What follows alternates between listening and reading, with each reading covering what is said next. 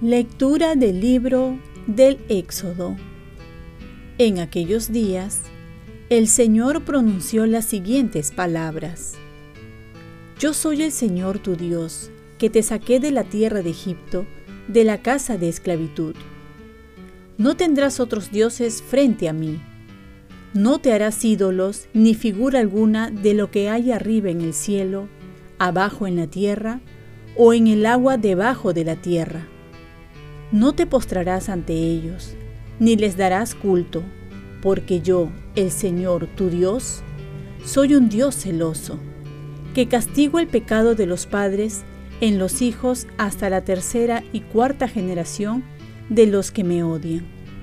Pero tengo misericordia por mil generaciones cuando me aman y guardan mis preceptos. No pronunciarás el nombre del Señor tu Dios en falso porque no dejará el Señor sin castigo a quien pronuncie su nombre en falso. Recuerda el sábado para santificarlo. Durante seis días trabajarás y harás tus tareas, pero el día séptimo es un día de descanso, consagrado al Señor tu Dios. No harás trabajo alguno, ni tú, ni tu hijo, ni tu hija, ni tu esclavo, ni tu esclava, ni tu ganado, ni el forastero que reside en tus ciudades. Porque en seis días hizo el Señor el cielo, la tierra y el mar, y lo que hay en ellos, y el séptimo día descansó. Por eso bendijo el Señor el sábado y lo santificó. Honra a tu padre y a tu madre. Así prolongarás tus días en la tierra que el Señor tu Dios te va a dar. No matarás no cometerás adulterio, no robarás, no darás testimonio falso contra tu prójimo, no codiciarás los bienes de tu prójimo, no codiciarás la mujer de tu prójimo, ni su esclavo, ni su esclava, ni su buey, ni su asno, ni nada que sea de tu prójimo. Palabra de Dios. Salmo responsorial. Señor, tú tienes palabras de vida eterna. La ley del Señor es perfecta y es descanso del alma. El precepto del Señor es fiel e instruye al ignorante. Señor, tú tienes palabras de vida eterna. Los mandatos del Señor son rectos y alegran el corazón. La norma del Señor es límpida y da luz a los ojos. Señor, tú tienes palabras de vida eterna. La voluntad del Señor es pura y eternamente estable.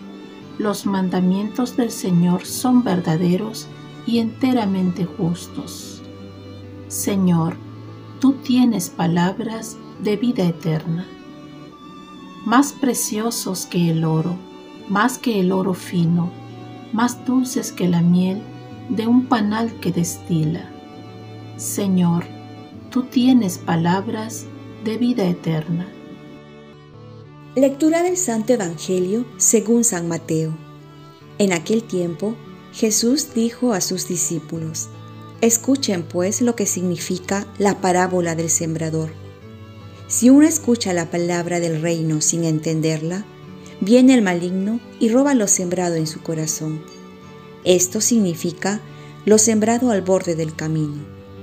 Lo sembrado en terreno pedregoso significa el que escucha la palabra y la acepta enseguida con alegría, pero no tiene raíces, es inconstante. Y en cuanto viene una dificultad o persecución por la palabra, enseguida sucumbe.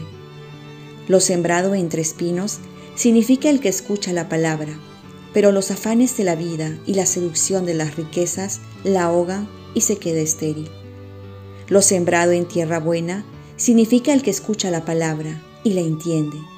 Ese dará fruto y produce ciento o sesenta o treinta por uno. Palabra del Señor. Paz y bien. devolver el amor a Dios cumpliendo los mandamientos.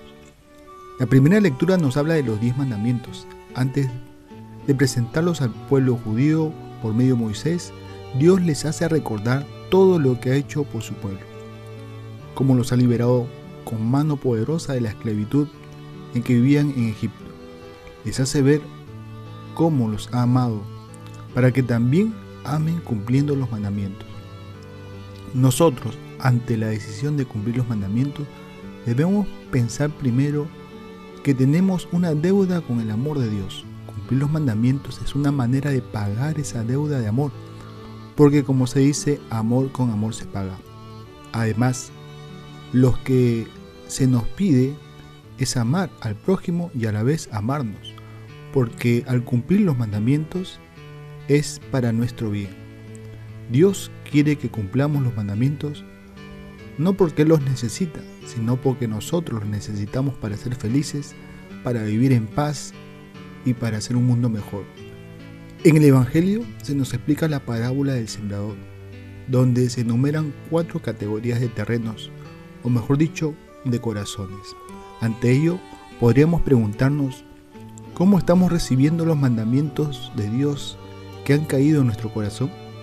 Algunos no los han querido recibir, otros no los conocen, otros quizás lo han olvidado, otros los conocen a medias, otros lo saben pero no los practican, otros se contentan con practicar algunos, otros los conocen, se esfuerzan en practicarlos pero no los enseñan.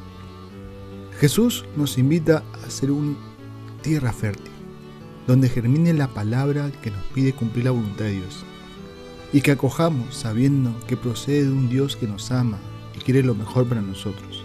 Además, nos pide ampararnos en la fuerza del Dios vivo y poderoso para llevarlos a cabo. Y por último, para dar frutos de paz, justicia y de amor que tanto lo necesitamos. Oremos. Virgen María, ayúdame a desear vivir los mandamientos para amar de verdad a nuestro Señor.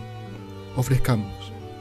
Dios, Padre Todopoderoso, te ofrezco toda mi jornada en unión con el corazón de tu Hijo Jesucristo, que siga ofreciéndose a ti en Eucaristía para la salvación del mundo. Que el Espíritu Santo sea mi guía y mi fuerza en este día, para ser testigo de tu amor. Con María, la Madre del Señor y de la Iglesia, te pido por las intenciones del Papa. Con San José Obrero te encomiendo mi trabajo y mis actividades de hoy, para que se haga en mí tu voluntad. Y la bendición de Dios Todopoderoso, Padre, Hijo y Espíritu Santo, descienda sobre ti. Cuenta con mis oraciones, que yo cuento con las tuyas, y que tengas un santo día.